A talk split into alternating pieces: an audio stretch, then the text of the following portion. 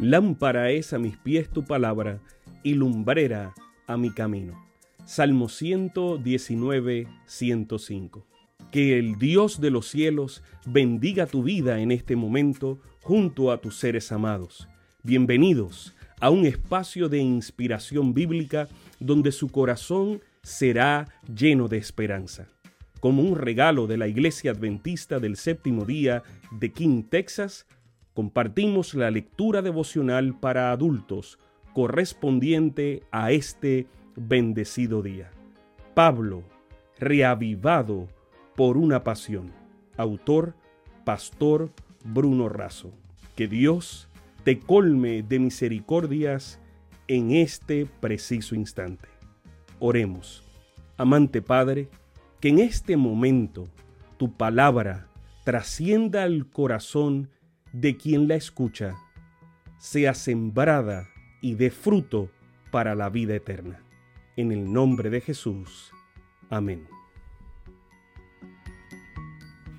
3 de septiembre. Consumidos y consumados. Colosenses 4.1. Amos, haced lo que es justo y recto con vuestros esclavos, sabiendo que también vosotros tenéis un amo en los cielos. En el capítulo 3 de Colosenses, Pablo tenía un consejo para los siervos, pero en el capítulo 4 hay un consejo para los amos. Traten a sus siervos con justicia, con igualdad, y sepan que darán cuentas a Dios. Pero también dice que debemos orar, manifestar acción de gracias y ser sabios en el modo de actuar con quien no conoce a Dios. Una manera de influir en las personas es usar bien las palabras, de tal forma que sean agradables. Pablo termina la carta enviando saludos y recomendando a muchas personas. Esto muestra que el gran teólogo y pastor era una persona que valoraba las relaciones, que dependía de las personas y que daba valor a todos individualmente, nombre por nombre. Pablo sabía que todo buen trabajo nunca se hace solo. Todo trabajo exitoso depende de la participación de personas. Por eso, necesitamos aprender a valorar, respetar y promover a las personas. Al final, el reino de Dios será formado por gente y por eso necesitamos construir buenas relaciones. Tenemos dos maneras de mirar la vida. Antropocéntricamente, colocando al hombre en el centro, o cristocéntricamente, colocando a Cristo en el centro. Un enfoque es material, egocéntrico y temporal, el otro espiritual, altruista y con destino eterno. Las últimas palabras registradas por el gran comentarista de la Biblia, Matthew Henry, ya en su lecho de despedida fueron las siguientes.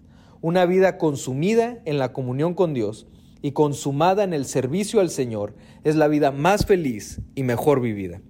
Esta experiencia fue también la de Pablo y debe ser la de cada uno de nosotros. La plenitud del Espíritu y la plenitud de la palabra son indispensables. Si todos somos controlados por el Espíritu de Dios y la palabra de Dios, no habrá dificultad en llevarse bien con los demás.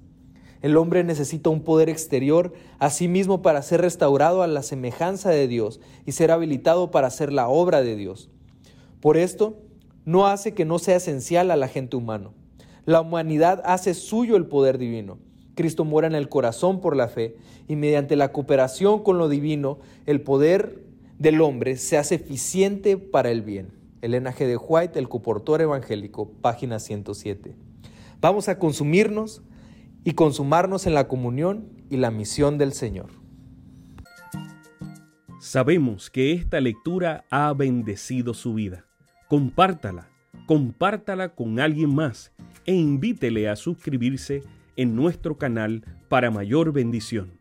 Puede también visitar nuestro sitio web. Encontrará mayor información. Que el Señor de los cielos te dé esperanza para este día y sus ángeles le acompañen.